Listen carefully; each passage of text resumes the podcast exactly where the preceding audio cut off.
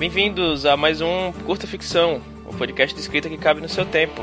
Eu sou o Thiago Lee. Eu sou a Jana Bianchi. E hoje temos um episódio ao vivo pelo YouTube para responder perguntas dos ouvintes.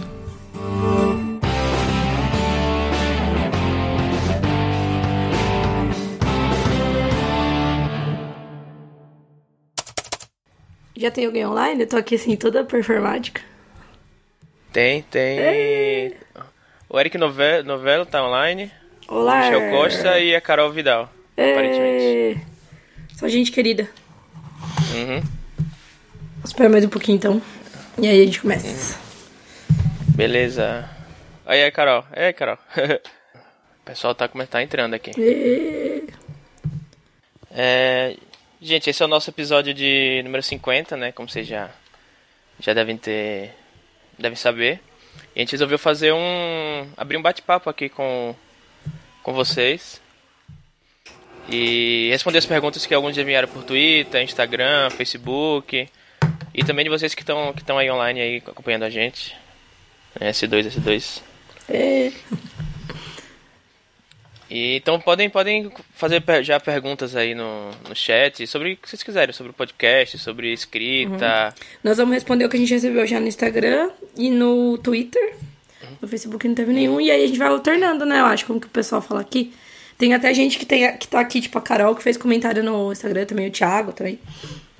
Uhum. A gente não, não fez um, um roteiro específico para esse episódio, só queria mais interagir e responder as perguntas e falar um pouco aí das nossas experiências e saber o que vocês acham e o que vocês esperam do futuro aí. Exato. Deixa eu abrir aqui as perguntas. Beleza. Vamos começar então respondendo as que a gente já recebeu e aí até o pessoal entrar no chat aí a gente res responde as outras depois? Uhum. Beleza. Não lembro qual foi a ordem a ordem cronológica aqui do que a gente recebeu. A gente recebeu alguns lá no, no Twitter, né? Uhum. E algumas ah, no, no Instagram. Ah, vamos começar pelo Twitter, então. Tá bom. Vou abrir aqui. Acho que a gente recebeu duas pelo Twitter.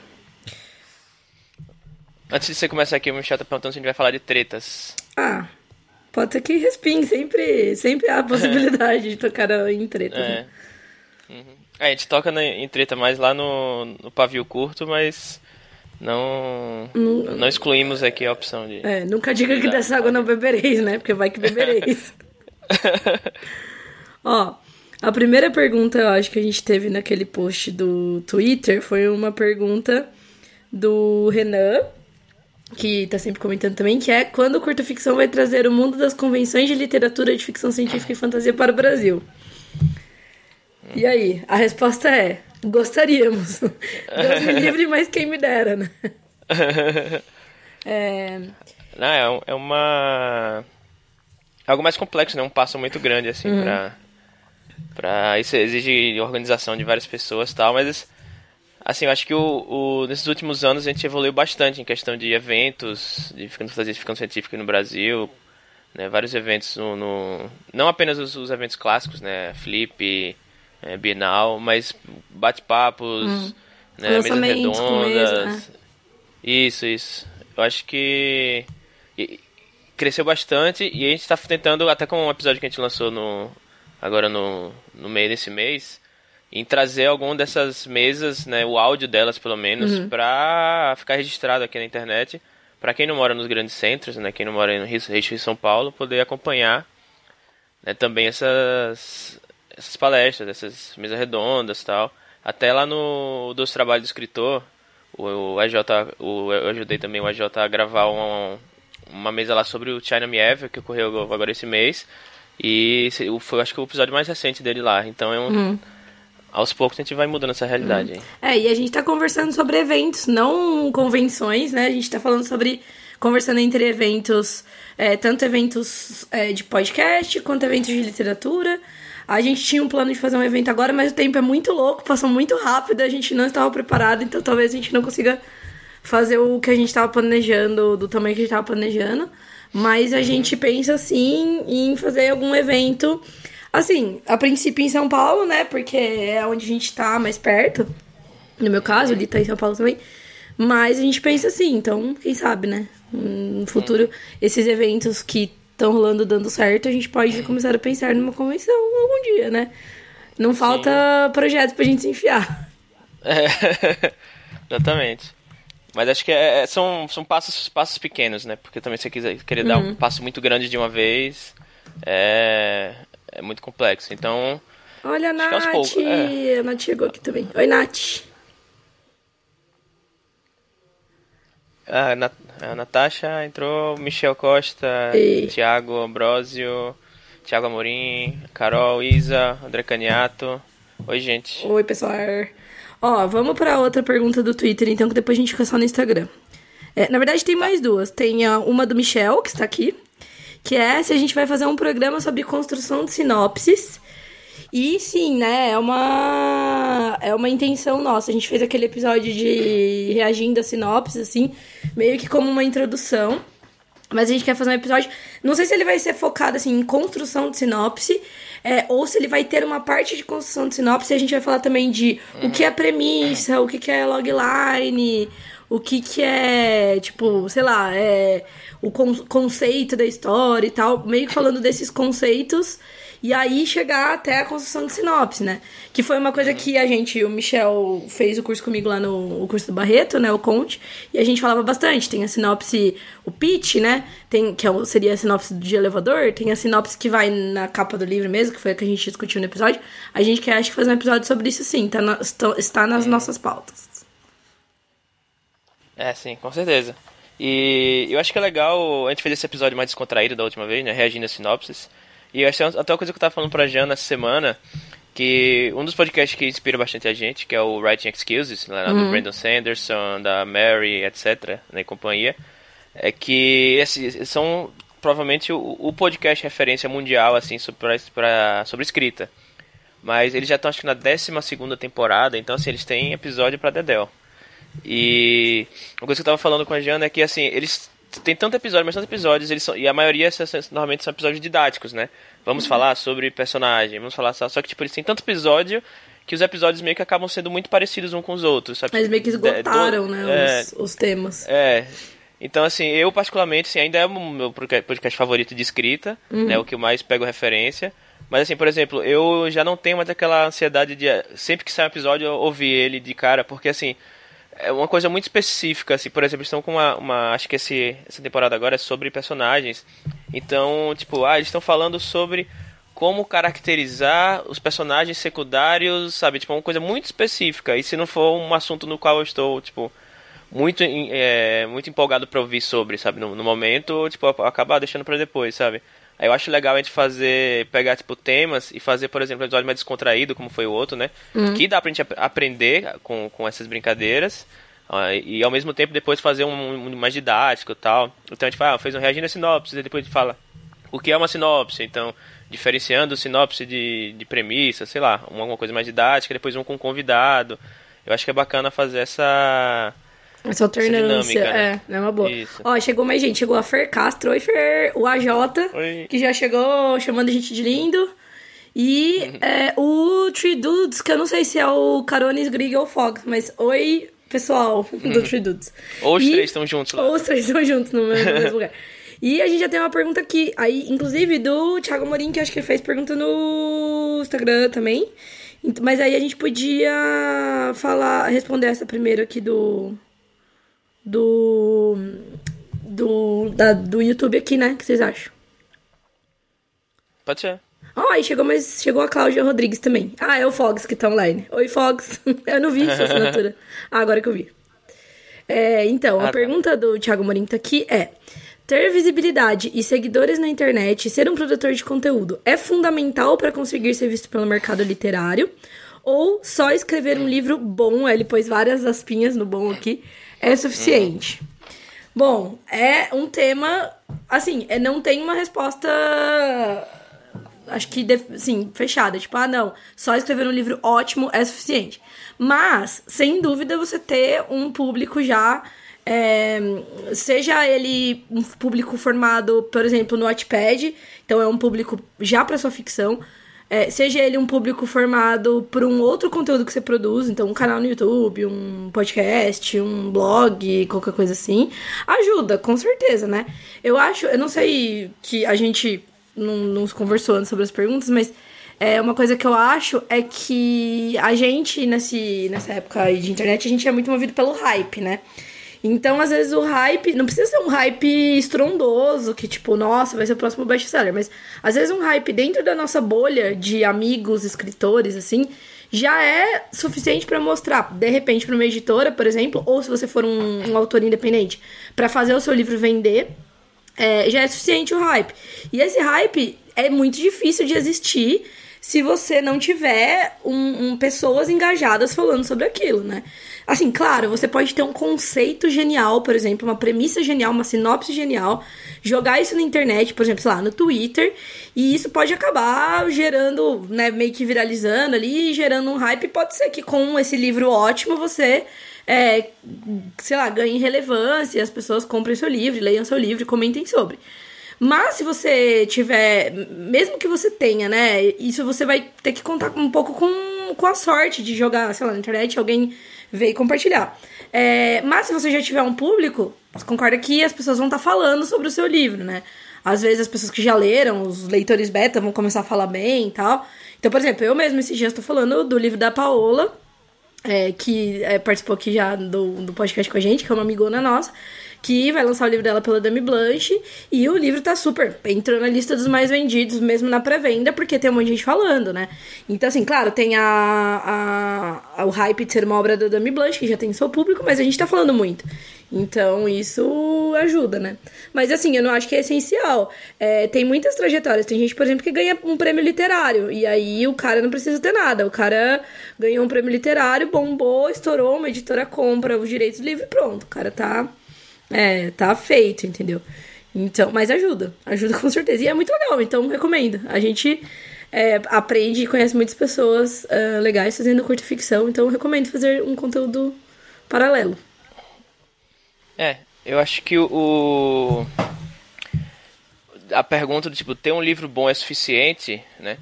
Eu acho que a, a, eu seria de outra forma eu falaria. Eu diria que assim, ter um livro bom, assim, bom entre aspas, né? Porque o que é bom, né? Uhum. Tipo, ter um livro bem escrito, assim, tipo, ter o um mínimo de qualidade, eu acho que não é, tipo, o suficiente. Eu diria que, tipo, é meio que obriga é sua obrigação. Ah, sim, é, é o mínimo. É, é, o, é o mínimo é que você tenha um... Você tenha um...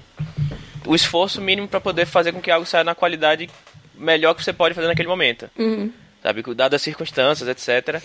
E tudo que vai vir em cima disso é, é, é bônus, né? Então, assim, se você tem um, um, livro de qualidade, né? Que é o... Teoricamente é o mínimo que você precisa para, sei lá, tentar seguir uma, uma carreira, alguma coisa assim. É, se você tem um, um, público já, isso com certeza, assim, mal nenhum vai fazer. Então, eu acho que, assim, em primeiro lugar, coloque, tipo, acima de tudo, a qualidade da sua escrita, né, o, o tanto a parte gramatical, quanto a parte, né, toda, toda, toda a parte, né, que envolve a, o texto em si. E depois que isso está estabelecido, ok, tenho algo com uma qualidade mínima que eu estou orgulhoso, sei lá, que que dá pra, dá pra seguir com isso, o resto você acha que você vai conseguindo pelo caminho. Exato. Vamos voltar aqui pro, pro Instagram. Ah, tem mais uma pergunta uhum. aqui, que é da Jota, depois a gente volta pra é, live, é, vamos, mas vamos intercalar. Vamos fazer, vamos fazer um. Isso, um intercalado. Tipo, um no Instagram, uma do, isso. do chat. Então vou colocando aí, gente, mais perguntas. Beleza. Ó, eu vou pegar um do meu, depois pega um do seu aí. O tá. Thiago Valente não é o mesmo, não é o Thiago Amorim, né? Ou é o Thiago Amorim Valente. Você se pronuncia aí, é. Thiago. É, falou, respondeu lá no, no, nossos stories e perguntou: queremos, na verdade fez um comentário aqui, queremos algumas dicas para melhorar o planejamento de uma história e a construção de personagens. Acho que são duas coisas diferentes, acho que a gente pode falar um pouco de, das duas coisas, né? Sobre o planejamento da história, eu acho que é bem particular, assim, porque tem gente que sequer planeja, né? Tem gente que ah, define um, um ponto A, que é o começo da história, onde o personagem começa, um ponto B, que é o final, e vai que vai. Tem gente que já trabalha, por exemplo, sei lá, tem gente. Eu sei que o Lee já chegou a escrever no formato de sete pontos, né? Que você vai construindo a trama e tal, e tem as, as regrinhas e tudo mais. É, o que, que eu acho importante de planejamento? Primeira coisa, que é uma coisa que a gente sempre fala também no curta, é tipo, se conhecer.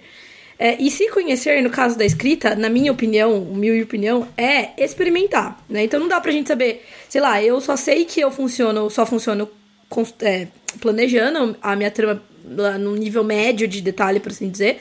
Porque eu já tentei escrever no método senta e escreve, não funcionou.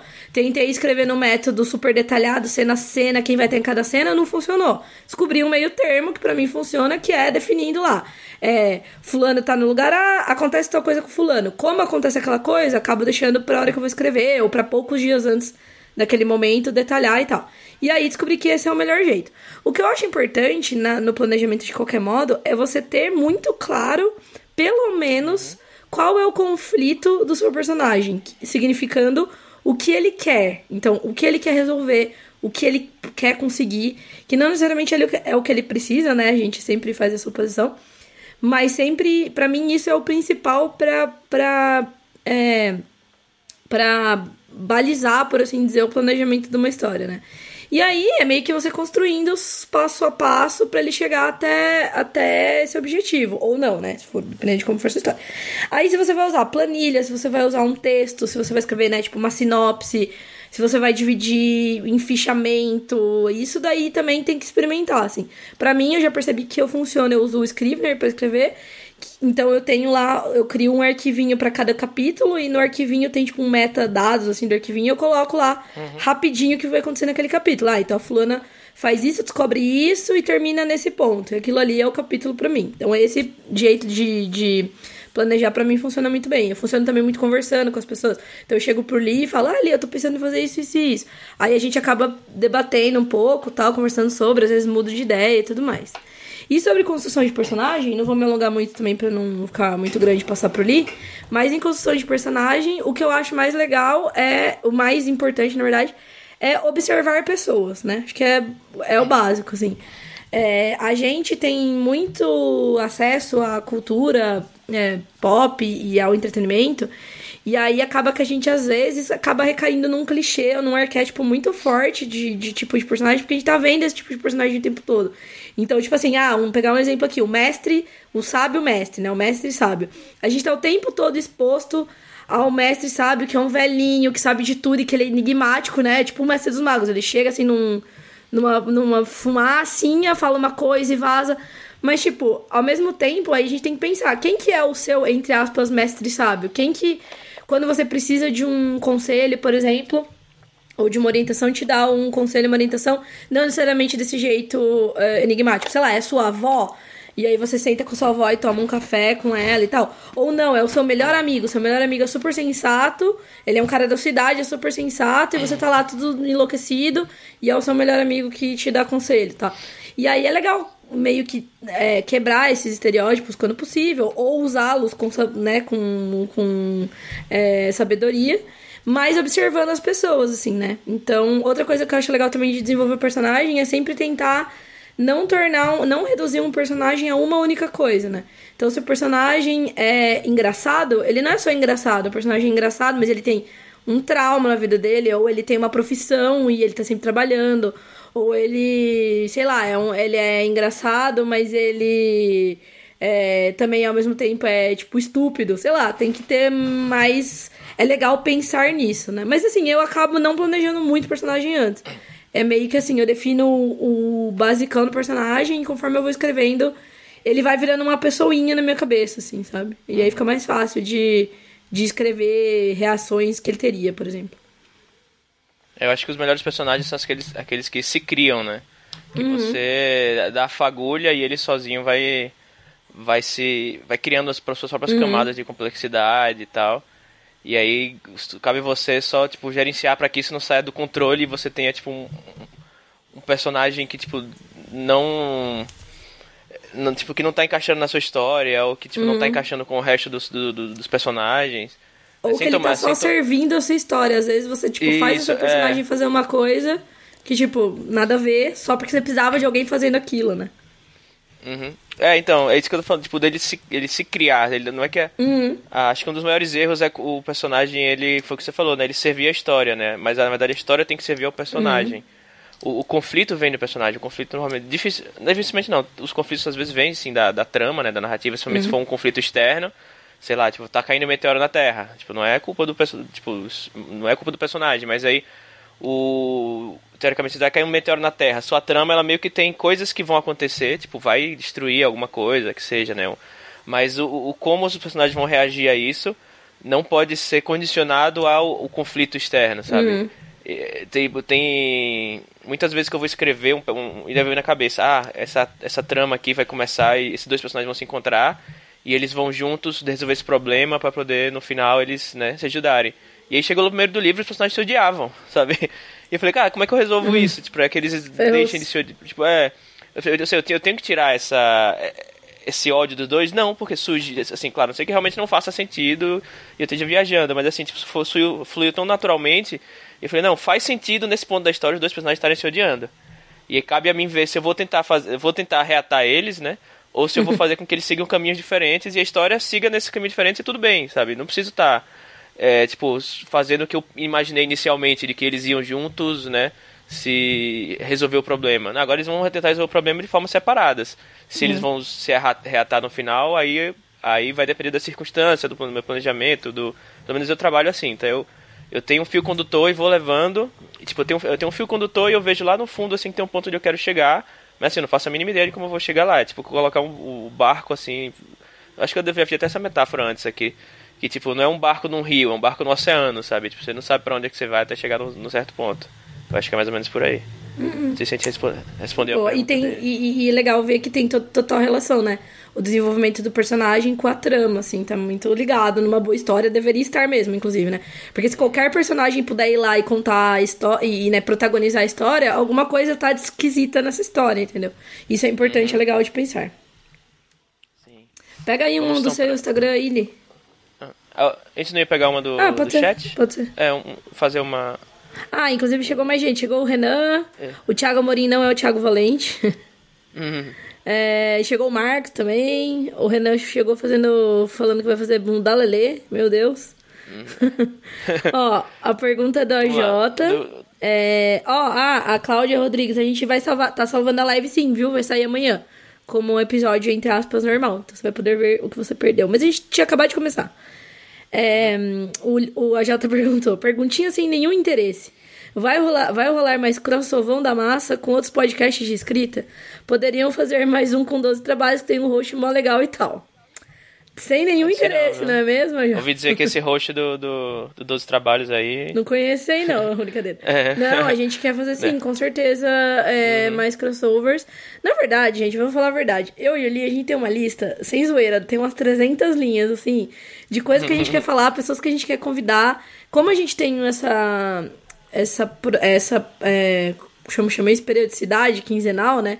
Acaba uhum. que são dois episódios por mês só, né? E a gente tem 300, 300 uhum. mil ideias. E aí, às vezes, a gente tá meio apertado, a gente não consegue chamar um convidado para gravar no horário que a gente vai gravar, se é um horário meio nada a ver. Então acaba que a gente tem essa lista infinita. E a mesma coisa com crossover. A gente quer fazer crossover com mil canais e, e, e uhum. podcasts. Mas queremos fazer um crossover com dois trabalhos sim, a Jota. Manda, chega no probleminha aí pra gente conversar sobre. Uhum. Só, mais, só mais uma, uma pergunta aqui do, do chat, né? É. O Renan pergunta, é aqui que tá rolando a festa? É sim, Renan, pode se aproximar aí. é aqui mesmo. O Li falou que tem é. bolo na casa pe... dele, aqui não tem. Isso. Você pode passar aí na casa do Li. Isso. Só vou bater na, na porta aqui que eu abro. Na porta. Se eu, não, é, se eu não ouvir é porque eu tô gravando podcast. é boa. tá, vou pegar então uma daqui do meu do meu Insta. Beleza. É, Depois eu vou pôr aqui. O, o Gabriel Stankiewicz também conhecido como meu ex-estagiário. Uhum. Brincando, Gabriel. é, como separar o estresse barra cansaço do dia a dia de forma que não impacte no processo como um todo? É... Você quer começar, Jana? Pode ser. Bom, basicamente é assim. Se você descobrir, você conta pra gente como é, é que faz. uhum. Não, assim, zoeiras à parte. É... Infelizmente, ou não, talvez, né?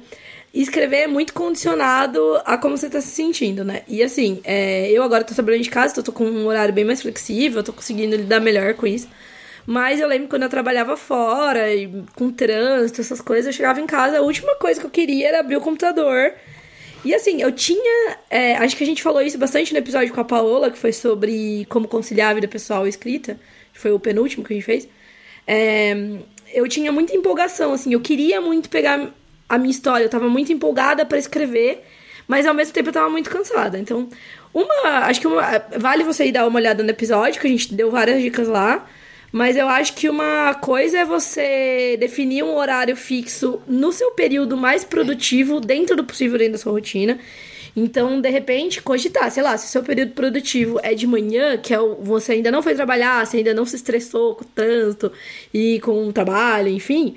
É, sei lá, às vezes vale a pena você ir dormir uma hora mais cedo e acordar uma hora mais cedo, mesmo que seja, tipo, super cedo, e escrever 40 minutos ali antes de trabalhar porque você tá num momento mais produtivo e menos estressado, é, do que deixar para depois do trabalho, quando você tá muito estressado. Se você tem horário na hora do almoço e você ainda tá tranquilo, fazer o mesmo. Eu acho que é o jeito mais mais prático, né, de você, porque controlar o seu estresse é difícil, não tem como, né? O jeito mais prático é tentar encaixar na rotina mesmo. É o que eu tentava fazer, assim, funcionava de certo modo.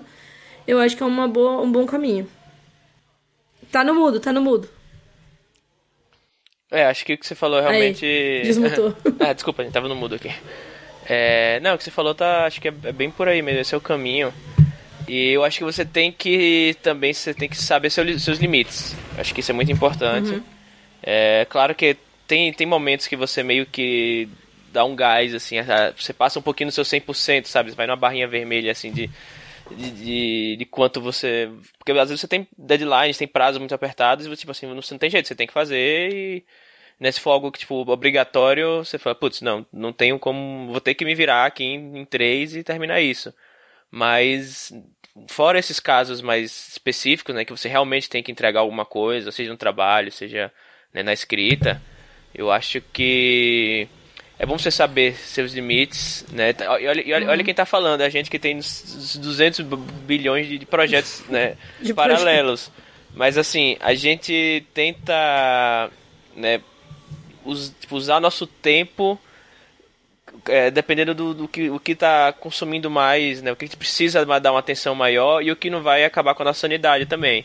Então, por uhum. exemplo, o editar, editar podcast para mim é um, é um, trabalho né, trabalhoso, né? Porque você tem que parar algumas horas da sua vida para fazer aquilo e você tem que.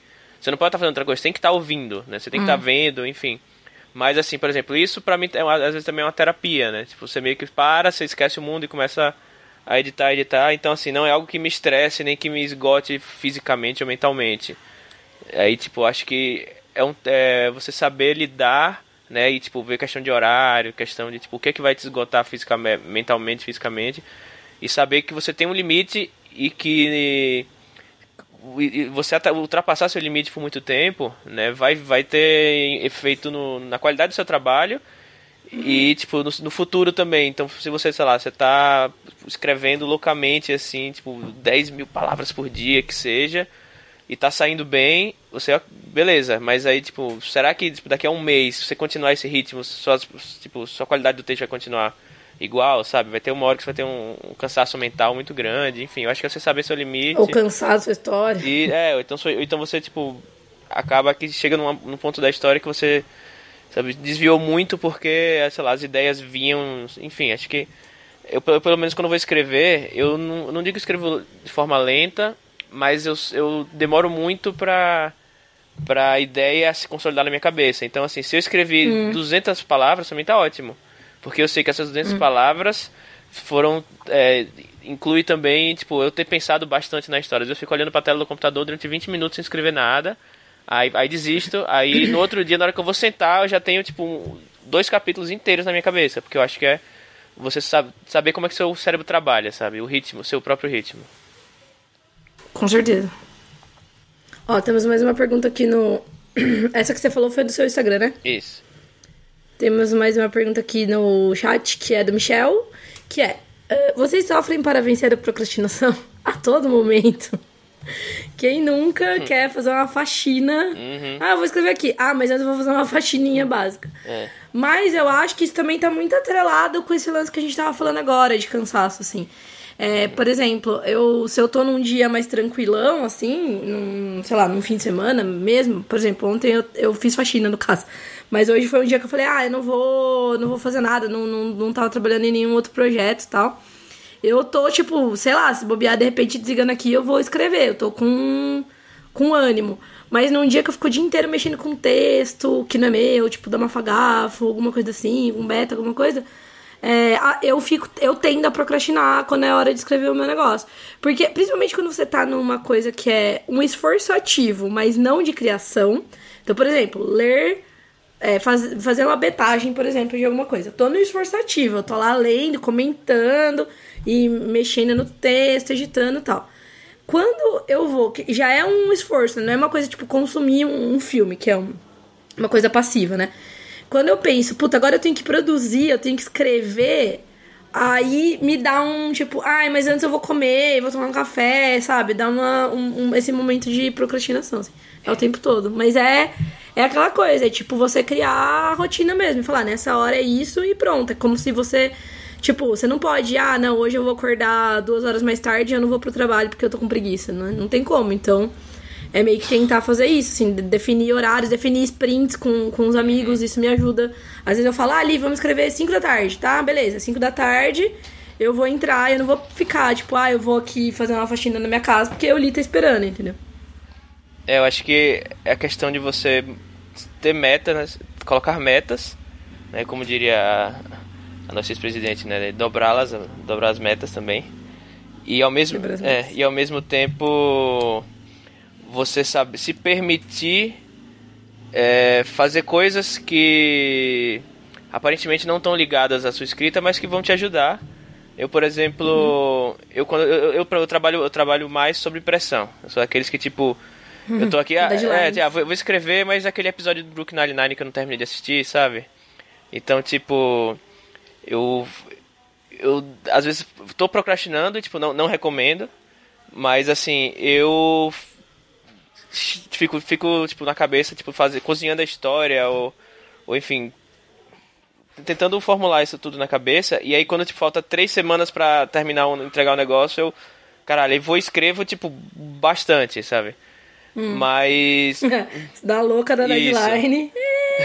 sai produzindo. Mas eu, eu, melhorei bastante nesse sentido, agora que eu tô com. Tipo, como eu tô, tô trabalhando longe de casa, eu tenho uma, uma rotina um pouco mais regrada no sentido que. Tenho, tenho uns horários muito bem de, de, determinados, sabe? Por, por, por causa do meu, do meu trabalho. Então, assim, eu sei exatamente quais são os horários que eu tenho para escrever. Então, tipo, eu vou escrever nesses horários.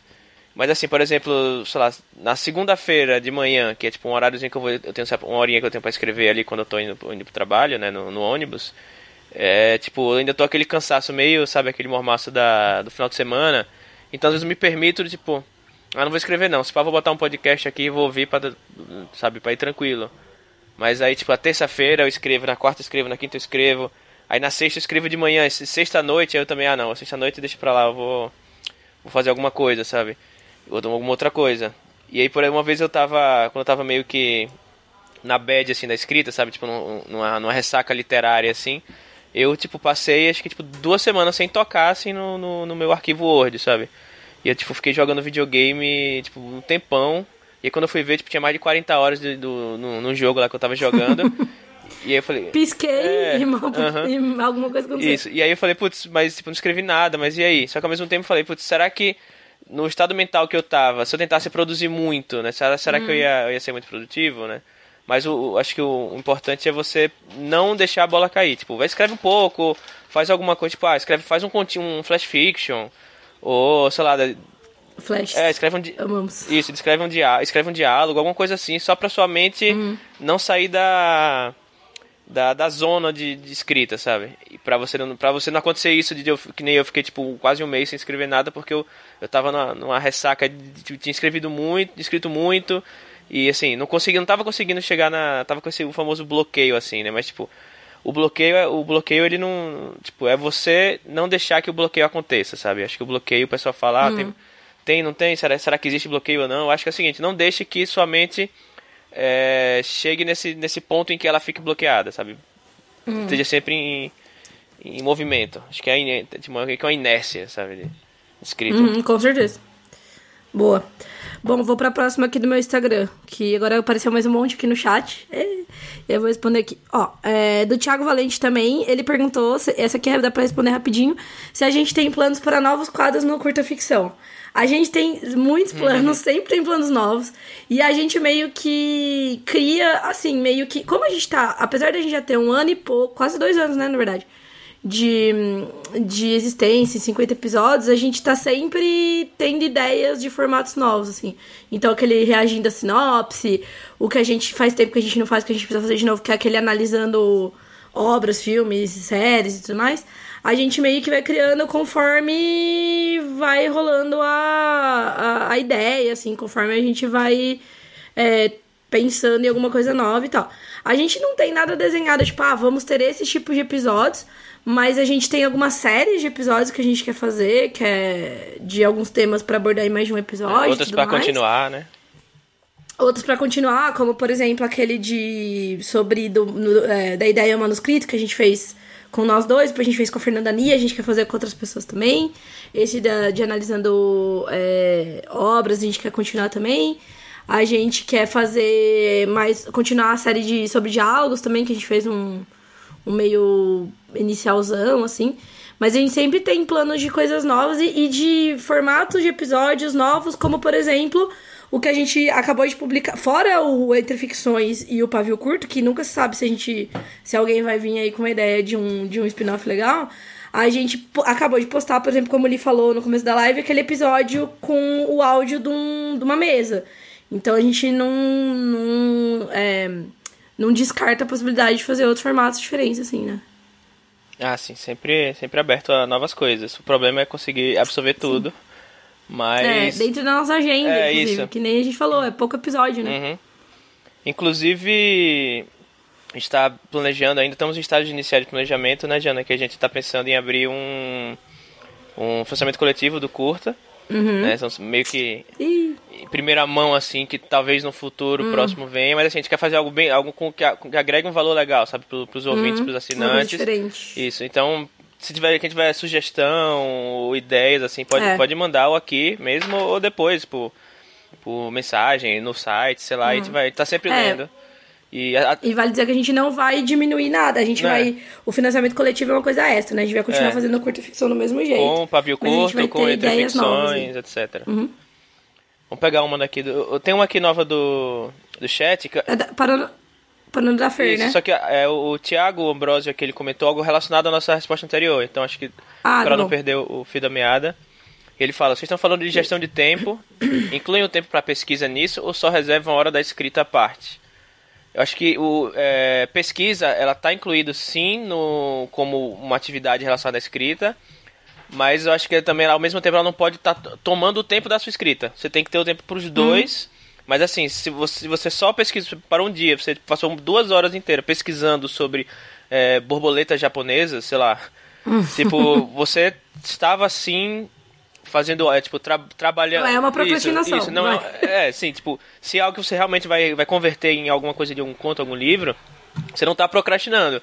Mas assim, também não vale você. Assim, eu não diria que é procrastinar, mas. Mais ou menos. É, eu sei. Mas assim, tipo, se você. Mas se você só faz isso e, tipo, você tá assim, caraca, tenho 20 mil artigos salvos aqui sobre eh, temas que eu quero escrever, mas e cadê? Cadê os contos escritos? Os- pelo menos os rascunhos, sabe? Eu acho que é legal sim você tá sempre pesquisando é, e vendo coisas novas, né, trocando ideia, mas isso não pode tomar o tempo que você precisa para poder escrever suas coisas. É meio particular também, porque eu já vi gente que, por exemplo, fala, ah, eu vou pesquisar tudo que eu tenho que pesquisar na minha história e fica, vamos dizer assim, vai, meses pesquisando e não escrevendo.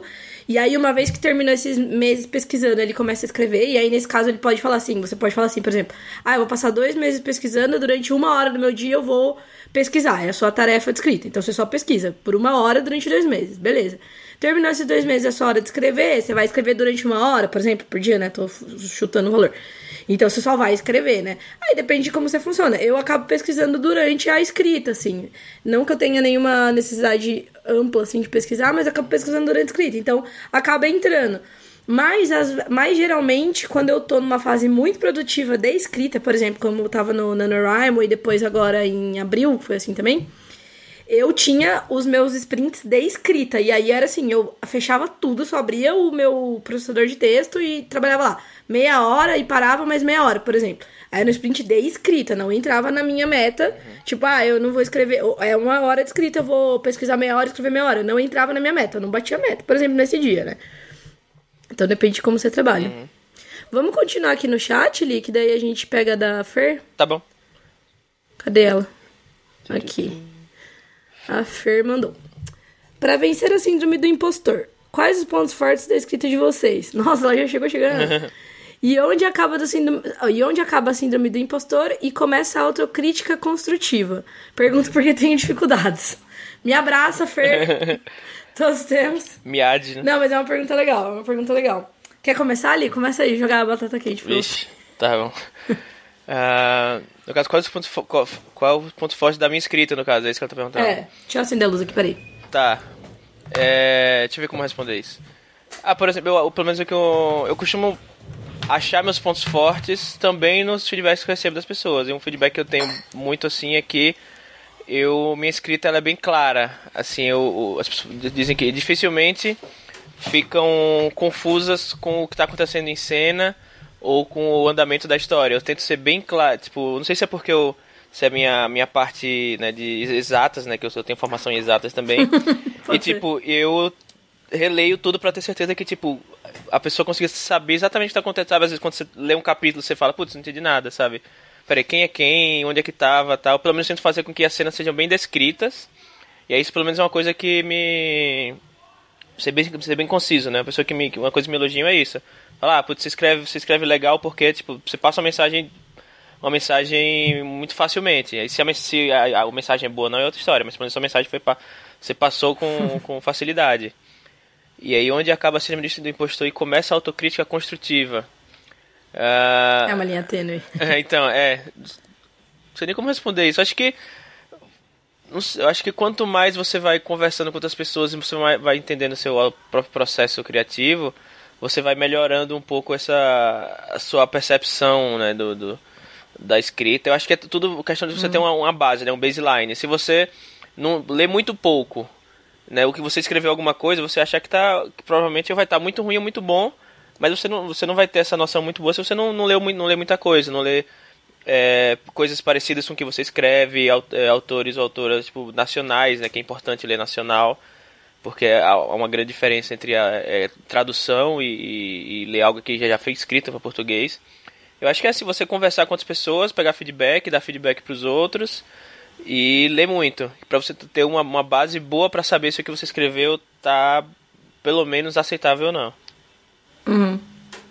É, do meu lado, eu tive um tempinho para pensar aqui. Eu gostei do que ah. ele falou, porque eu acho que é muito legal isso de você ter feedback e você meio que se, se convencer no bom sentido. Não se convencer porque você acredita que é falso e aí agora, ai, ah, vou pôr essa mentira na minha cabeça. Mas é bom você ter noção, tipo, abrir os olhos para coisas que as pessoas falam que são pontos positivos, né? Então, por exemplo, uma coisa que eu é, escuto da minha escrita é que é, são. Eu tenho, tipo, sei lá, descrições interessantes, assim. E eu lembro da Paola falando muito isso. A Paola que, tipo, é, é minha leitora beta desde 2014, 13, né? Então, ela sempre. E ela é uma pessoa bem crítica, então, tipo assim, às vezes ela fala, tá um lixo isso aqui. Tipo, essa parte aqui tá um lixo, nossa, nada a ver. Então eu me sinto muito segura de acreditar que quando ela fala que tá. que esse determinado aspecto é legal, é legal. E aí eu meio que. É, não sei até. É engraçado porque eu não sei até que ponto depois que eu recebi esse feedback dela e eu comecei a me convencer disso, eu, eu, eu investi mais nisso.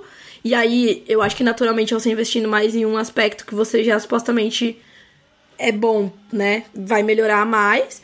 Então eu gosto das, das minhas descrições, assim, tipo, sei lá, de, de, de, de ambientação, assim, descrição de, do que tá acontecendo.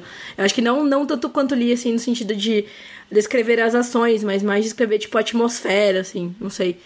E sobre a síndrome do impostor e a autocrítica, eu acho que é uma linha bem tênue mesmo, porque eu acho que até para terceiro, sempre você vai estar tá nesse. É, nessa corda bamba, assim, de tipo. É, sei lá, daquela, sabe? Aquela coisa assim, se, se eu não acho que tá bom, quem vai achar que tá bom?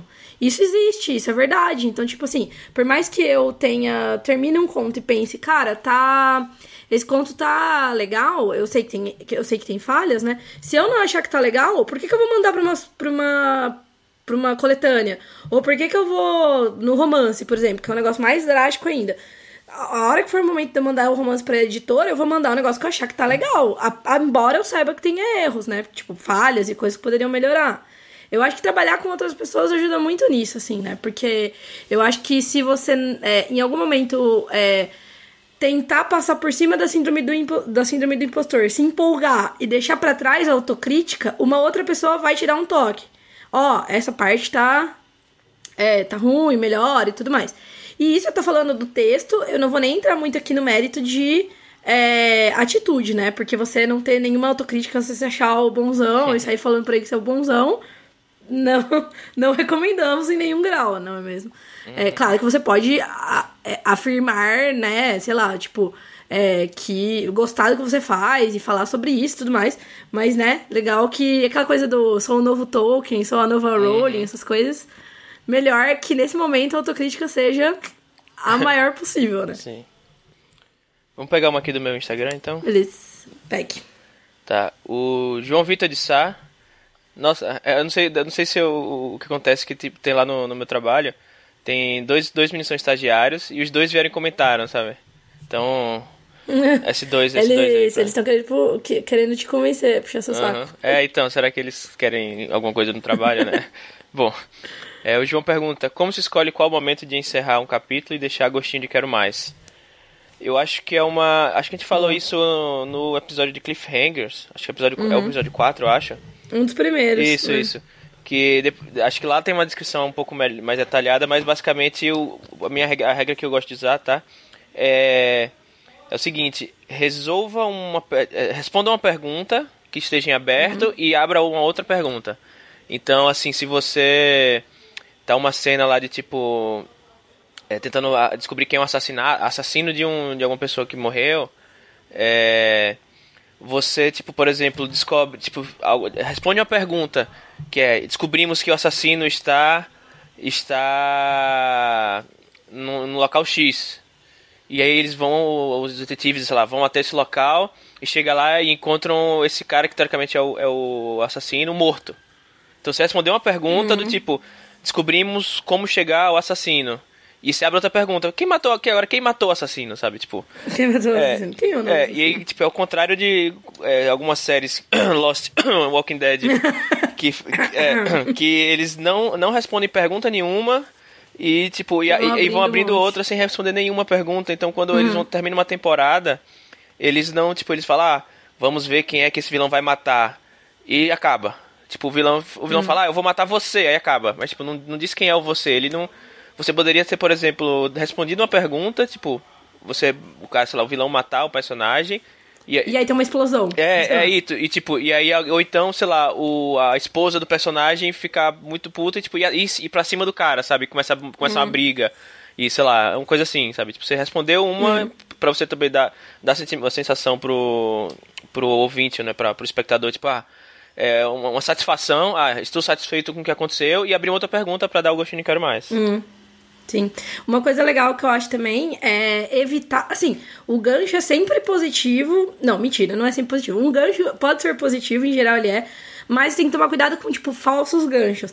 E geralmente esses falsos ganchos chegam naque, vem naquela forma de, tipo assim, e ela não sabia o que iria acontecer. ou mal sabia ela que ela ia se dar mal, sabe? Tipo, uhum. Tipo, coisas assim. O legal de você é usar você, você usar o recorte das cenas para garantir os ganchos. Eu tô lendo O Mensageiro da Sorte, da Fernanda Nia, tô lendo agora, tô quase no final já. E eu achei legal porque ela usa super bem, assim, os ganchos. Então, tipo assim, é, sem spoiler, dois personagens lá estão quase se beijando a um momento, assim, tipo, uma fofinho. E aí, tipo, ah, ele estava se aproximando de mim, foi aí que as janelas explodiram, por exemplo. Só que aí, ah, o, o capítulo seguinte de fato começa naquela cena, aquela cena é pertinente para a história. Então, ao invés dele falar assim, ah, nananã, daí a gente se beijou. Fomos pra nossa casa, depois fomos pra outro lugar tomar café. E aí as janelas explodiram, sei lá, tipo, qualquer coisa assim. Ele usa é, o recorte das cenas, então ele resolveu cortar um pedaço que poderia ter entre uma cena e a outra para usar é, um clímaxzinho de uma pra gerar o, esse gancho pra, pra outro capítulo, entendeu? Eu acho que, tipo, é legal. Eu acho que evitar esses ganchos falsos de ela não sabia o que iria acontecer é um bom caminho. E fazer o que o Lee falou de, tipo, resolver uma coisa e abrir outra também é um bom caminho. Lembrando que não necessariamente você precisa terminar com um gancho mortal e, tipo, super tenso em todos os capítulos. Porque isso também acaba é, desgastando a ferramenta, né? Tipo, então você não precisa fechar com um gancho nesse nível todo capítulo, sabe? É legal terminar no momento é, em que algo fique então, assim, sei lá, ela vai. É, ela vai dormir e ela tem pesadelos com tal e tal coisa. Sei lá, de repente dá um gostinho de alguma coisa que ela tá pensando, a personagem, sabe? Mas é legal também não ficar abusando. Uhum. É, eu vou, vou, fazer duas perguntas aqui. Eu vou fazer uma tipo mini sessão Jana Pin aqui do. Tem duas perguntas Eita. direcionadas pra Jana, inclusive. Tá. Uma aqui do, do chat e uma do meu, do meu Instagram. Ah, beleza. Tá. A do chat é o Rodrigo Fernandes pergunta. Desculpe se alguém já perguntou isso, só viu o anúncio agora, mas a Jana comentou que estava no fim do seu ano sabático e que possivelmente se estenderia. Existem planos especiais para a fase 2? Digo, além de todos os em andamento? Bom, então, é, provavelmente meu sabático vai. Sim, provavelmente não, com certeza ele vai, agora que semana que vem ele termina, né? Ele vai virar mais de um ano. É, mas, vale dizer uma coisa que assim eu ia tirar um ano para não trabalhar com nada além de literatura, né? A revista, o podcast, entre. É, definindo bem, a revista, podcast e minhas escritas, romance, contos e tal. Mas acabou que eu tô fazendo alguns servicinhos, tô dando alguns cursos no SESC. E eu tô também fazendo um trabalho para a empresa onde eu trabalhava de engenharia, um freela, tipo um freela de engenharia. É, e foi meio que isso que possibilitou que eu possa estender o sabático, né? Por uma questão financeira mesmo. Eu tô ganhando dinheiro dentro de um ano em que eu estava planejando não ganhar dinheiro nenhum, então eu posso estender essa minha rotina flexível. Sobre coisas novas, eu não pretendo pegar nada além do podcast, revista e meus projetos, né, de escrita. É, mas o que o Lee falou vai entrar um pouco dentro desse, dessa continuidade da minha, do meu horário mais flexível, que é o planejamento do nosso financiamento coletivo. Porque no financiamento coletivo a gente vai propor é, recompensas que vão eventualmente exigir esforço e tempo nossos, né? Então eu tenho na rotina flexível vai possibilitar. Talvez se eu voltasse a trabalhar em horário comercial, talvez ficasse mais difícil da gente fazer o financiamento coletivo. Provavelmente não ia ter, né? Então eu acho que isso pode entrar no plano aí pra fase 2. E nos meus projetos é continuar o, a reescrita do meu romance, que agora tá na mão de algumas pessoas estão olhando para ver, para preparar o texto para ir atrás de agente, editora. Então, esses são os planos. Nada muito mais mirabolante além disso. Claro que uma coisinha ali, uma, uma coisinha aqui sempre parece, mas esses são os grandes três projetos que eu vou continuar: podcast, Mafagafo e, e minhas escritas, especial meu romance. E aí já dá o gancho para a próxima pergunta do Marco Sanches. Quando sai a Galeria é. Boa pergunta. Não, brincadeiras à parte. Agora ele está escrito, então isso já é para mim já é uma grande vitória. Antes eu tava na, ai, tô escrevendo, não sei o que, e ficava muito indeciso, assim. É, eu fiz minha parte de escrever o primeiro rascunho, eu tô reescrevendo, já reescrevi metade do rascunho. Agora ele tá na mão de uma pessoa que tá lendo, tá me ajudando com o texto. Então eu tô meio que dei uma pausinha, eu tinha que escrever uns contos também. Então eu dei uma pausinha, quando essa pessoa vier com algum feedback, eu vou voltar a reescrever. E aí a ideia é eu ir atrás de agente e procurar a editora. A princípio o plano é procurar a editora. É, nada, não tenho nada em mente. Vou procurar a editora por intermédio da agente se tudo der certo. E aí, é, não tem como saber, né, quando vai sair, porque ainda mais dependendo de eventual agência e eventual editora, tudo vai depender do contato com, esses, com essas pessoas, né? Mas assim, eu uh, o plano otimista é sair ano que vem. E o plano conservador, né, assim, que provavelmente vai ser o que vai acontecer, é sair no próximo, 2020, né? Então, se tudo der certo, for muito rápido em 2019, e, ou se tudo der certo nos ritmos mais convencionais, provavelmente 2020. Tomara que começo, de repente. É, estamos aguardando. E... Vamos pra próxima. Beleza. Próxima é do chat? Acho que sim. Ah, não. Você já falou. Ah, pode ser, né? É... Tá, mais um Thiago aqui. A gente tá muito cheio de Thiagos, meu. Tem acho que uns quatro Thiagos, mais você. Melhor nome. É, do Thiago Lage, então. Ele fez uma pergunta que pode ser meio boba, mas que apareceu num, top, num grupo do qual faço parte. Histórias de super-heróis, tipo, car tipo Cartas Selvagens, que é o Wild Cards, né? Do Mar organizado pelo Martin, são fantasia, ficção científica ou algo, algo à parte. Então é assim, sempre é polêmico, entre aspas, não que seja uma polêmica grave, né, mas é sempre uh, dúbio responder isso. É, eu acho que eu gosto da definição de fantasia e ficção científica que se calca na explicação para o extraordinário, né? Então, nesse, nessa divisão, se o extraordinário tem um fundo científico, que é o caso do Wild Cards, porque ele fala que o. Porque até onde eu sei, eu li o primeiro, o Wild Cards ele é um vírus que alienígena, então, portanto, que segue regras diferentes dos vírus do nosso mundo, mas ele é um vírus, né? Ele é uma contaminação. Cai na Terra e contamina lá. As pessoas, algumas pessoas têm os poderes muito loucos, outras têm os poderes cagados, né? Ficam e outras morrem. Então, para mim seria uma ficção científica. Se fosse uma coisa tipo, sei lá, é uma pedra mágica que tá numa caverna e as pessoas encostam na pedra mágica e elas ganham poder, para mim vira fantasia. Então eu acho que fica muito dependendo de como é explicado, história é história. Então, ah, sei lá, no. O, é, tipo, o Superman, por exemplo, ele é um alienígena. Então, sei lá, poderia explicar como ficção científica. Já o, sei lá, o Shazam, por exemplo, ele tem um. Uma, um mago lá, né, que faz uma. joga um poderzinho nele e ele vira o Shazam. Então já seria fantasia. E nunca, nunca digo nunca a classificar de uma forma diferente. História de super-heróis, né? História de, de, de pessoas com poderes sobrenaturais e que usam isso para salvar o mundo. Eu acho que é um, é um subgênero, talvez, bem específico, né? Muito peculiar. É. Por isso que às vezes fica estranho você achar se é se é uma coisa ou se outra. É um ou outro, né? É porque como ele, ele tem muitas peculiaridades, então, tipo, fica meio estranho você tentar classificar, colocar ele numa caixinha. Mas uhum. eu acho uhum. que, que é mais ou menos o que você falou, do, da, da, talvez da explicação dos poderes. Né? E às vezes, tipo, muitas vezes tem algum, algumas histórias que elas é, não tem uma explicação fantástica, tenta dar uma explicação científica, mas assim, não estão se preocupando em na tipo, na exatidão da, da ciência, assim mesmo, e tipo, uhum. acabam ficando mais fantásticas, fantásticas do que, do que ficção científica. Do que científica. É, tipo, né? porque são coisas tão, tão, tipo, não explicadas que você, é, tipo, apesar de falar, ah, sei lá, talvez. É, deixa eu ver um exemplo aqui, por exemplo. Sei lá, talvez, sei lá, de quarteto.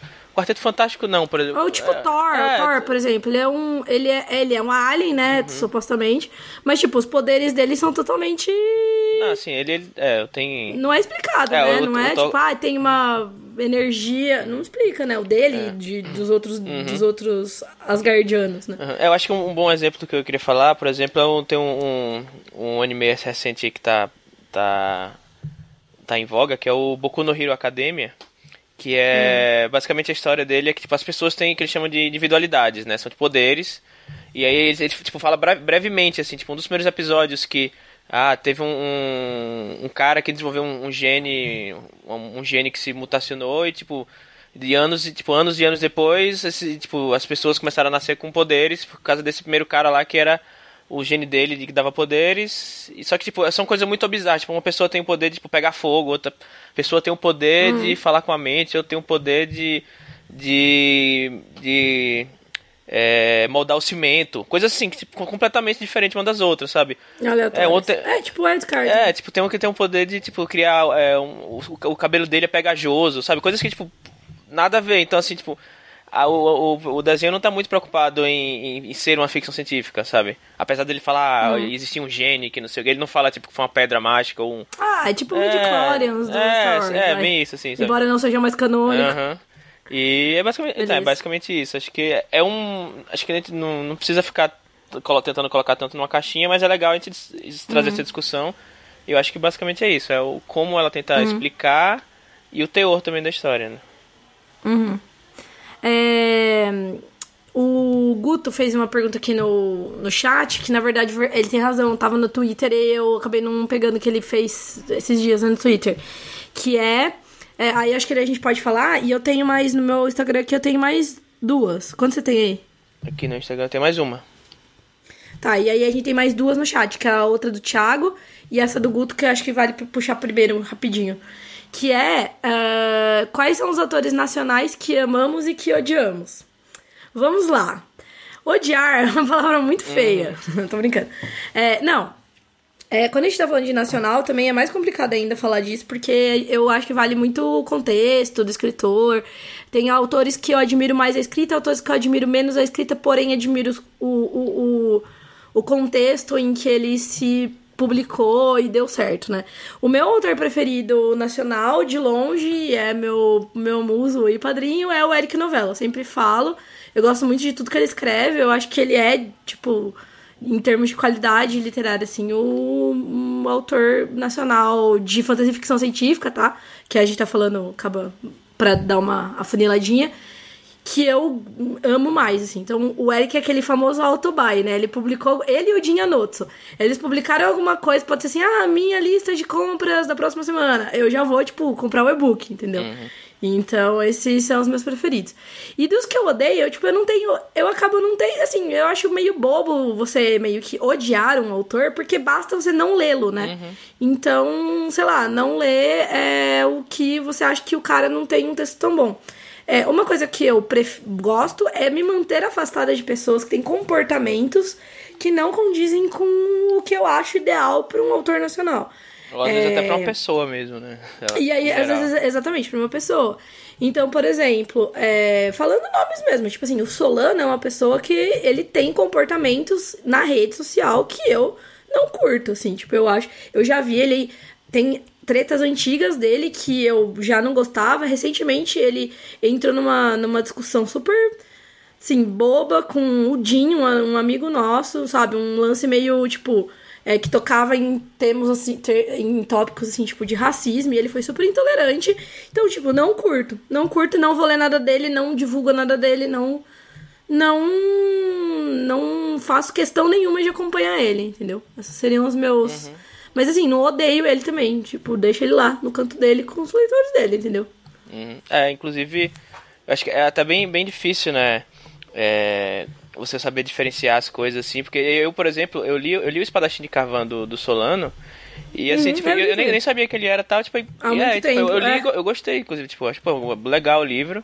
Aí, uhum. tipo, de, se depois eu, tipo, comecei a descobrir mais sobre, não só sobre, tipo, vários autores, aí, tipo, alguns autores que, tipo, eu não curto muito a, a as atitudes, ou sei lá, talvez algumas opiniões, tipo, eu simplesmente, ah, não quero mais ler, mas tipo, é, também não, tipo, não, não, não falo mal, não, obviamente, tipo, não vou ficar uhum. falando mal de ninguém, né, até, até mesmo mas sem conhecer a pessoa, né, acho que você perguntar quem eu odeio, eu odeio, sei lá, quem me fizer, quem me fizer mal pessoalmente, ou mal alguém que eu gosto, sabe, tipo, uhum. você me, tipo, se você me, é um autor, me dá um soco na cara, eu vou te odiar, mas assim, se você faz umas coisas que eu não curto, eu simplesmente, ah, tá, sem, tá lá. Te ignora. É, né? pode ser pessoas com é. muito, com muito sucesso, inclusive, pessoas que podem escrever muito bem, mas enfim. Agora, uma uhum. coisa que eu não entendi do, da pergunta é: escritores nacionais é tipo é o pessoal do meio da fantasia, meio índio, ou tipo autores nacionais no geral, assim? Por exemplo? Ah, acho que é o que você quiser. Eu acabei trazendo pro. Porque nacional, eu acabo. Eu leio nacionais de mainstream, por exemplo, por assim dizer, né?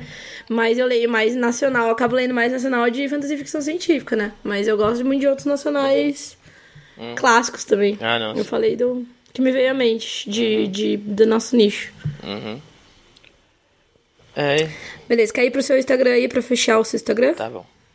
Ah, finalmente pergunta da Carol Vidal, que perguntou faz um tempinho. É. É, Carol. É, você costuma planejar a história antes de escrever ou vai escrevendo sem nenhum guia?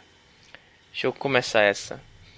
É... Falamos meio por cima já, né? Hum? É, falamos por cima e tal, mas só pra falar mais diretamente a respeito. Ó, oh, e o Guto falou que é de fantasia ficção mesmo. Ah, beleza. É, então depois eu volto na, na, na, resposta dele aqui. Que eu dou um tempo de pensar. É, o, a Carol perguntou, né, se a gente, se, pelo menos eu, escrevendo sem, sem, nenhum guia ou planejo. Eu já tentei fazer de várias formas. Já tentei planejar, já tentei ir na louca, já tentei, sabe, tipo, fazer sonhar com a história, sei lá. E assim, é, sempre que eu tentava fazer uma coisa, tipo, estrita, teve, teve contos que eu falei, não, vou sentar e escrever esse conto sem ter nem noção direito do que eu quero falar. Já, já fiz isso, me dei mal. Já, já, fiz é, já fiz esqueminha de, tipo, capítulo por capítulo, sabe, tipo, das, da história, tipo, personagens, aí esse personagem aqui vai morrer em tal capítulo e vai ser assim, não sei o que, também me ferrei. Eu meio que sigo, tipo, num meio termo de eu sei, aí eu tô começando a me importar mais com os conflitos e as motivações do personagem. E, e se assim, se tiver algum conflito externo muito grande, eu levar em consideração. O, por exemplo, nesse, nesse no, no meu livro agora do que vai ser agora no fim do ano, é, tem um conflito externo grande que é as pessoas estão começando a desaparecer e a ser esquecidas da, da cidade, né, em São Paulo. E aí vem né, nisso, tipo, isso ficou, isso é imutável, tipo, isso está acontecendo. É que nem o exemplo que eu dei mais cedo, tipo, tá caindo um meteoro, sabe? Ninguém consegue mudar o fato de que está acontecendo isso. Mas aí, beleza, pra, pra sair dessa premissa, e aí comecei a criar um personagem, putz, que, criar, que personagem posso colocar nessa, nessa história tal. Eu tinha algumas ideias de, de personagem, de motivação. E aí comecei a fazer o, como eu, um personagem que eu estava escrevendo, como é que ele reagiria às coisas que estão acontecendo. E aí fui criando, colocando outros personagens e, e fazendo eles, eles se interagirem entre si e tal. E eu partir de um ponto de partida, que o ponto de partida do, do, do meu livro é que o protagonista, o Otto, ele encontra um duplo dele, né? Tipo um doppelganger, o cara que, que é exatamente igual a ele. E tá tendo essa, acontecendo essas coisas, ele encontra essa pessoa e tá, e agora o que, que ele faz? E aí eu vou escrevendo, e aí, enquanto eu tô escrevendo um capítulo, normalmente eu vou tendo ideia dos próximos dois ou três capítulos, e aí isso meio que vai norteando a minha escrita, mas eu não tô. Eu raramente estou fazendo esqueminhas de, de capítulos, de cenas tal. Só quando eu tô, tipo, muito avançado, tipo, ah, falta já estou escrevendo 50, 70% do livro. Agora sim, eu já tenho muita certeza do que eu quero colocar para frente. Aí eu posso meio que esquematizar alguma coisa, mas tipo, a primeira metade do livro eu não, não esquematizo nada. Uhum. É, eu falei um pouco já no começo da live, mas resumindo, assim, eu, eu planejo, eu preciso planejar. Eu não consigo sentar e sair na louca, nem conto, sempre dá ruim. É, mas o meu planejamento também não é mega detalhado, assim, é um planejamento em linhas bem gerais. Sei lá, um cap... por exemplo, no romance, eu tinha, sei lá, um parágrafo explicando cada capítulo. Pros, sei lá, tem 50 e poucos capítulos, 60 capítulos. Então eu tinha um parágrafinho escrevendo todos. Geralmente para um conto eu tenho meia, meia página, uma página, resumindo o que, que vai acontecer. Tipo, como se fosse um, um resuminho passo a passo. Tal coisa, tal coisa acontece, tal coisa acontece, fulano encontra fulano, tal coisa acontece, acabou a história. Eu, eu geralmente planejo assim. Eu, mas eu preciso planejar, assim. Não, eu sou uma pessoa também que tem uma ideia. Só se é uma ideia muito simples, é, eu não planejo no papel, mas planejo na minha cabeça, entendeu? Se é um flash fiction bem curtinho, que eu sei começo, meio e fim, eu não preciso escrever o plano, mas eu planejo na minha cabeça. Não é uma coisa que eu escrevo, tipo, ah, uma toca no chão vive um hobbit e aí escreve a história, né? Uhum.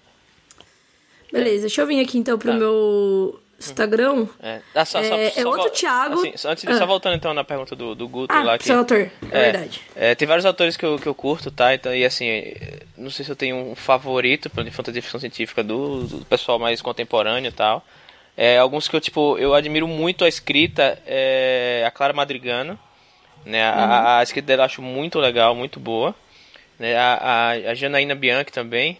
Ela... Puxa saco. Não, tô, tô, tô zoando, mas não tô zoando, sabe? Uhum. Eu acho que tem, tem muita gente desse, desse meio que escreve bastante bem também. O Jim escreve muito, uhum. muito bem. Né? O Felipe Castilho. É, o Enes, o Felipe Castilho. É, o Castilho também é o que eu queria mencionar aqui.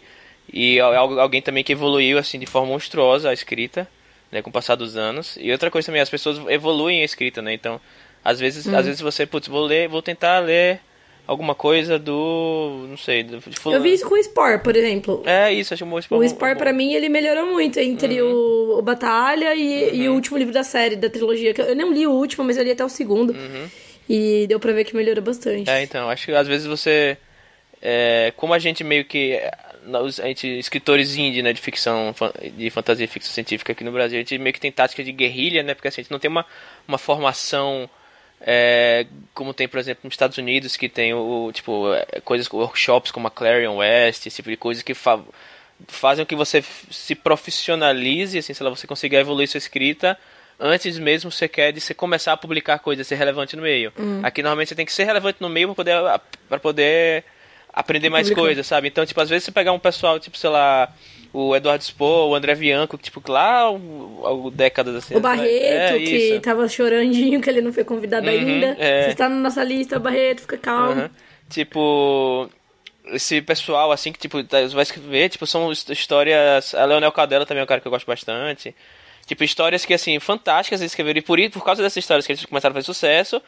Mas, assim, quando você pegar livros mais, mais recentes deles, você vê que eles amadureceram muito a parte da escrita. Ou seja, eram, cara, hum. eram caras que já escreviam bem, que tinham um, um, é, um tino muito, muito bom para contar histórias, criativo e tal. E que depois que fizeram sucesso, que eles puderam amadurecer sua escrita, sabe? Uhum. Acho que é, é, o que a gente está tentando fazer aqui é que as pessoas consigam amadurecer a própria escrita antes mesmo de já poder já entrar com Sim. o pé direito, sabe?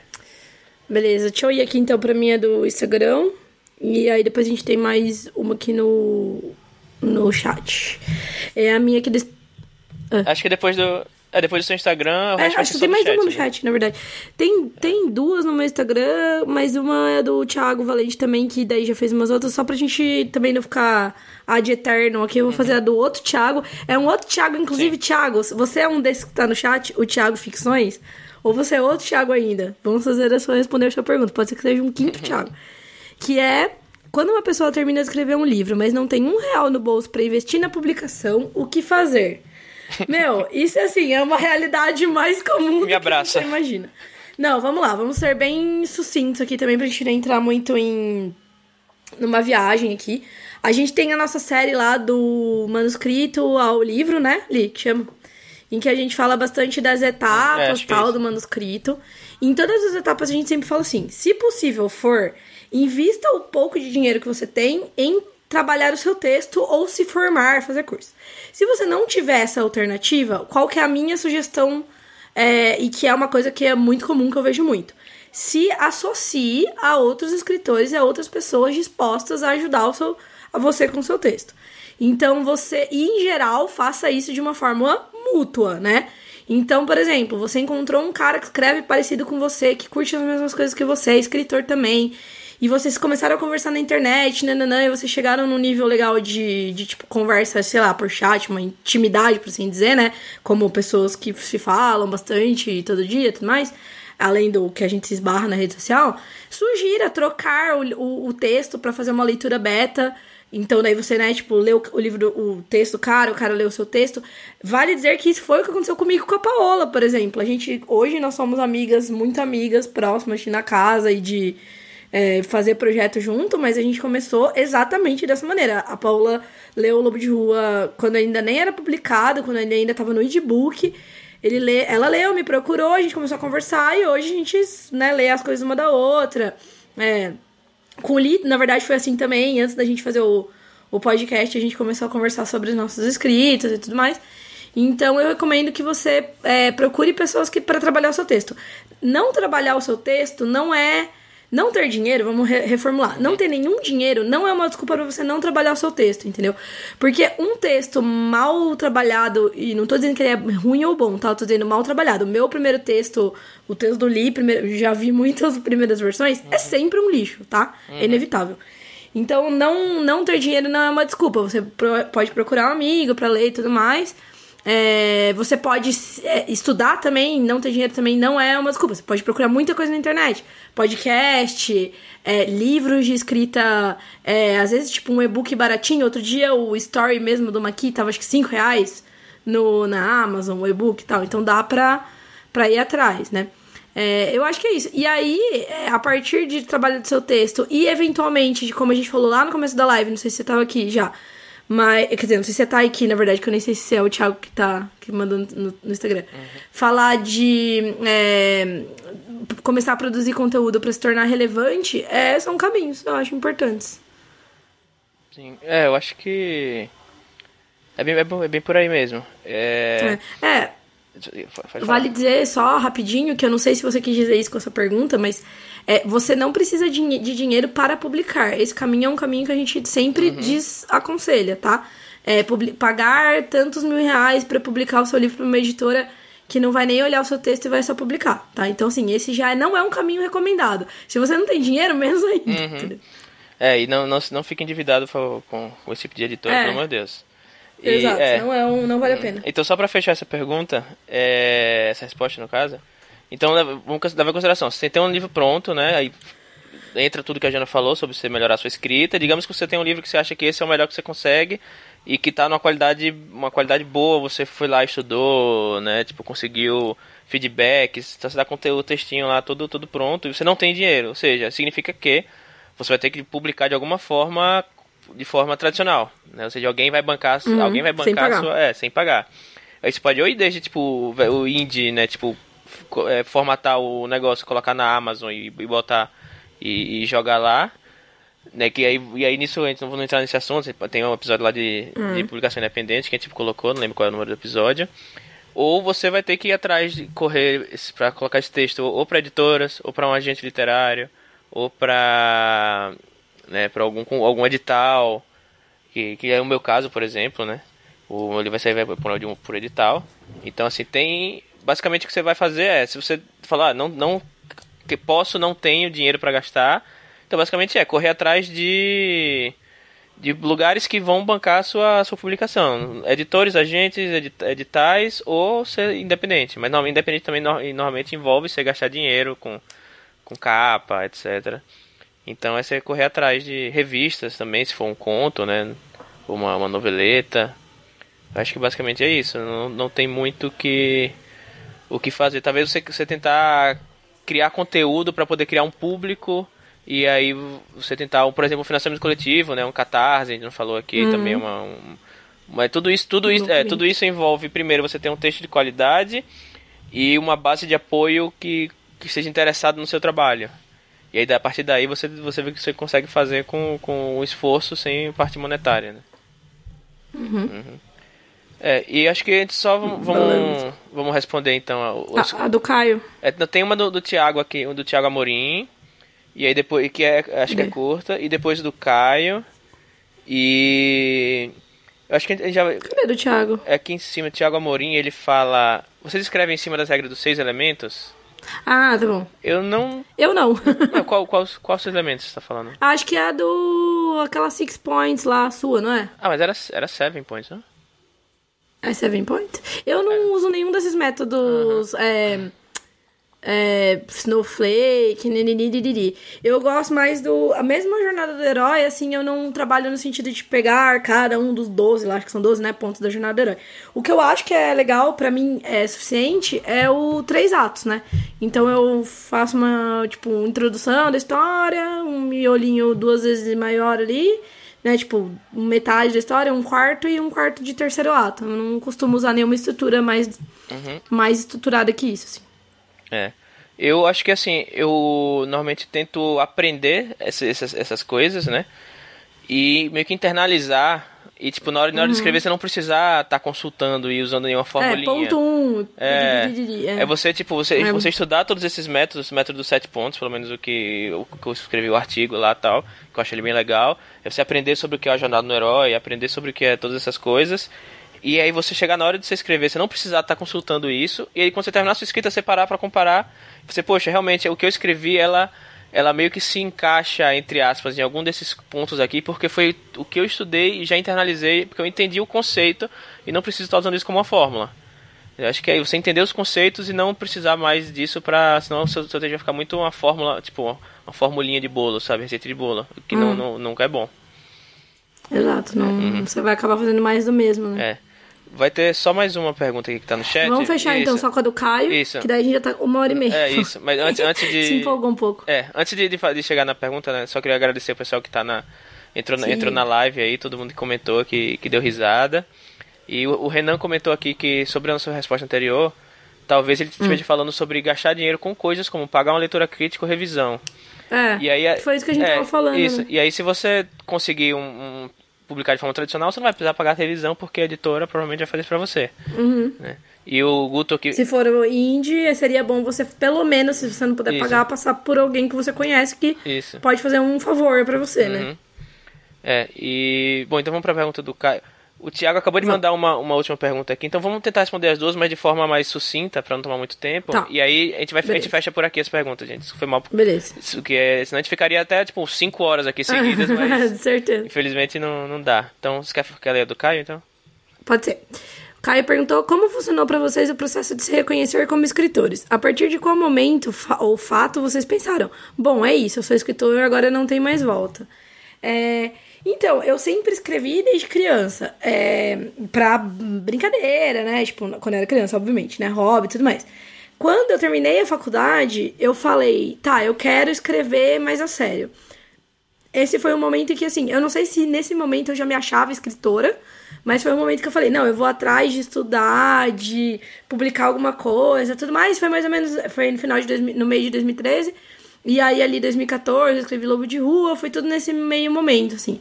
E aí, eu acho que quando eu lancei Lobo de Rua, mesmo no na Amazon, foi quando eu falei, putz, legal, eu acho que agora eu posso falar para as pessoas que eu escrevo e que eu tenho um, um, conto, assim.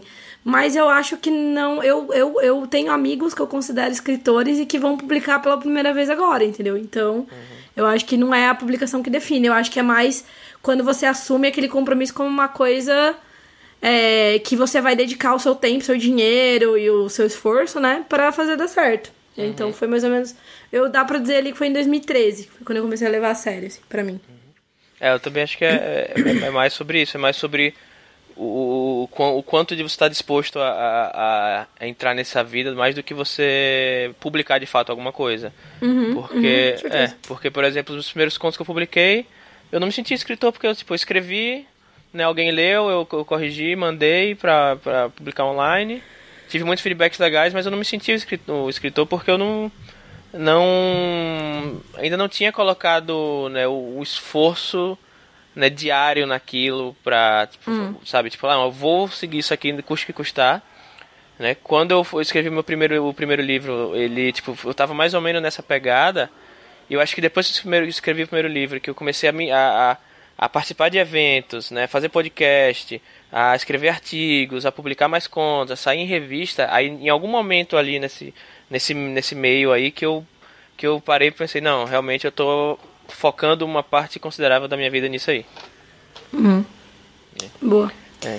E aí, última, tem mais uma pergunta no Instagram, mas eu acho bom a gente não, não entrar no mérito dela, porque eu acho que a gente vai querer fazer um episódio sobre isso em algum momento. Que, mas só mencionar aqui para não passar batido, que foi a do Thiago Valente também, que ele perguntou: Vocês acreditam que assim que se adequar ao modelo atual de mercado, o mercado editorial pode sair da crise que enfrenta? Eu acho que seria uma pergunta muito. Uhum ampla a discussão, né? Mas eu acho que a gente pode falar isso num outro episódio, talvez num pavio curto, talvez num curto ficção. Fiquem de olho. Uhum. E a última pergunta mesmo é essa do Thiago. Quer fazer aí, Li? Tá bom. É, vocês acham o Watchpad e Swig interessantes para se criar um público? Em caso positivo, tem preferência por alguma das duas plataformas? Eu acho interessante, sim. Eu acho que, bom, se você vê, muito, tem muitos exemplos nacionais contemporâneos de pessoas que nasceram como autores no, no Wattpad sem ter nenhuma relevância anterior. Aí eu menciono, por exemplo, a Mary Miller, que é a esposa do Jim, né? Ela teve, tinha um livro no Wattpad que fez um puta sucesso, milhões de leituras no total, e ela publicou pela. É, não foi pela Record, pela Planeta. E ela publicou pela Planeta, que tipo, é uma puta editora grande e tudo mais, só hum, saindo do Wattpad. A gente tem outros mil exemplos aí. Eu acho que é super relevante. É, eu vou ser sincero, eu não conheço muito o Swik, eu sei que ele existe, eu sei que ele faz muito concurso de mini contos, microcontos e tal. E eu venho, eu vejo muita gente falando do Swik ultimamente. Mas eu não, não, não posso opinar assim qual é melhor, porque eu realmente não tô no Swik. Eu também não tô 100% ativa no Notepad, mas eu já conheço histórias é, talvez pela, pela plataforma ser mais antiga, eu conheço mais histórias do Notepad, né? Mas aí tem aquele, aquele lance do Notepad que assim, você tem que ser visto no meio de uma enxurrada de coisas, às vezes não tão boas, às vezes boas. Então eu acho que é um caminho sim, mas é um caminho muito específico, então eu acho que é legal ouvir, por exemplo, tenho 12 trabalhos do escritor com. Não vou lembrar o nome do, do autor, é um autor americano, mas que ele, a mãe dele é brasileira, então ele fez o episódio em português com a Jota, que ele arrebentou de vender só de, é, depois que ele. que uma editora comprou o direito dele de um livro no Wattpad e tal, o cara super famosão. Tem a história do próprio Sally, né? O Felipe Sally, que escreveu é, no Wattpad e agora também publica em editoras convencionais. Eu acho que vale procurar mais sobre esse, esses programas. Tem, eu tô falando de podcast, né? Que, que eu escuto bastante. para saber as trajetórias. Mas eu acho que vale sim. Eu acho que vale investir sim. É um caminho que já deu frutos para muita gente. Assim.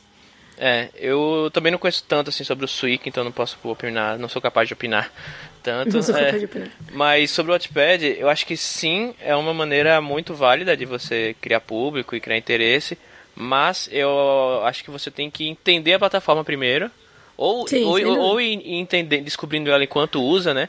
Porque, por exemplo, eu, eu sei que eu mesmo não, não, não entendi ainda o, o, o Wattpad como... é, a dinâmica, porque assim, eu, eu- vejo a Mary C. Mil- Miller falando no, no Twitter, né, sobre, sobre os, os livros dela, e ela fala que, tipo, uma coisa importante é você, tipo, responder cada um dos, dos comentários, Hum, por- é verdade. porque isso, tipo, você deixar um comentário sem, sem resposta, tipo, você, não sei, você cai nos rankings, não sei como é que, tipo, você... De... Vai ter umas dinâmicas, É, assim, tem, tipo, você... É, algoritmos, É, assim, lá. tipo, tamanhos ideais de, de capítulos, periodicidade, de, enfim, tem todo esse, isso aí que você precisa entender pra poder saber se você tá fazendo alguma coisa que, que pode vir a dar frutos no futuro, né?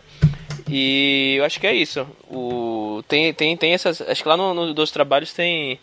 Tem, Hum, tem mais um episódio É, tem mais um episódio sobre. falando sobre, pra você aprender, entender, a, tem- entender a dinâmica e aumentar suas chances de, de fazer sucesso lá e, atingir um, um, um público, um interesse. Sim. Ah, o Eric chegou agora. Oi, Eric. Oi, ídolos. Ídolos, na verdade, você que é nosso ídolo. É, então, acho que é isso, gente. A gente poderia ficar aqui respondendo pergunta. é, Aqui o o Michel tá falando que a entrevista da Jota foi com Taram Mataru. Isso, isso Isso mesmo. mesmo. Inclusive, vejam que o nome é um nome difícil, vai. Então, Uhum. eu tenho uma certa... Uma certa desculpinha. Bom, então a gente vai ficando por aqui. Né, vamos. Começa com as jabás aí, Jana. Vai lá. Ah, Jabás, bom, sempre tá Lobo de Rua na todas as plataformas de books, Sombras está na, na Amazon. É, acessem o site da, da Mafagafo. Nós estamos terminando as últimas edições para sair a próxima edição. Então assinem a newsletter se vocês não assinaram ainda, porque a gente vai mandar notícias por lá.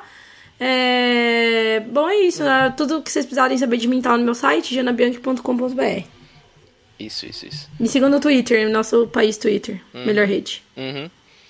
É, Meu jabá também vocês podem me seguir também no Twitter, arroba Thiago Euli, né? Ou no Instagram, Facebook, sei lá onde vocês preferirem. E o meu site também, thiagoli.com.br.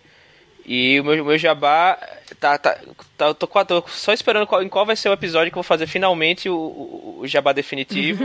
o anúncio. É, o anúncio, mas o o livro já tá, se- já tá se já tá quase pronto o texto, o revisor já tá daqui a alguns dias vai estar me enviando a versão para ir para diagramação.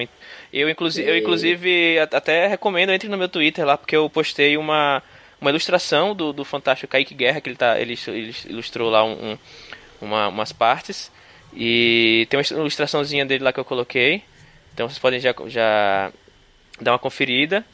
E o livro, o livro se chama, eu já tinha falado isso aqui antes, o livro se chama O Homem, O Homem Vazio, que é uma fantasia urbana que vai ser lançado agora em outubro, que ela conta a história de um garoto que ele começa a, a desaparecer e ser esquecido. Da, então as pessoas vão esquecendo ele aos poucos, né, se passa em São Paulo. Então os colegas de trabalho, né, a pessoa do o garçom do restaurante que ele, que ele almoça, as pessoas começam a esquecer dele, como se ele nunca tivesse visto ele na vida, e ele, ele começa a descobrir que várias pessoas pela cidade estão também sendo esquecidas, desaparecidas, só que ninguém se dá conta porque ninguém lembra dessas pessoas. E aí ele descobre que existe um outro, uma outra realidade para onde essas pessoas desaparecidas estão indo. E aí ele precisa, né, tanto evitar que ele mesmo desapareça e descobrir o que está acontecendo, né, por trás de, de, de tudo isso.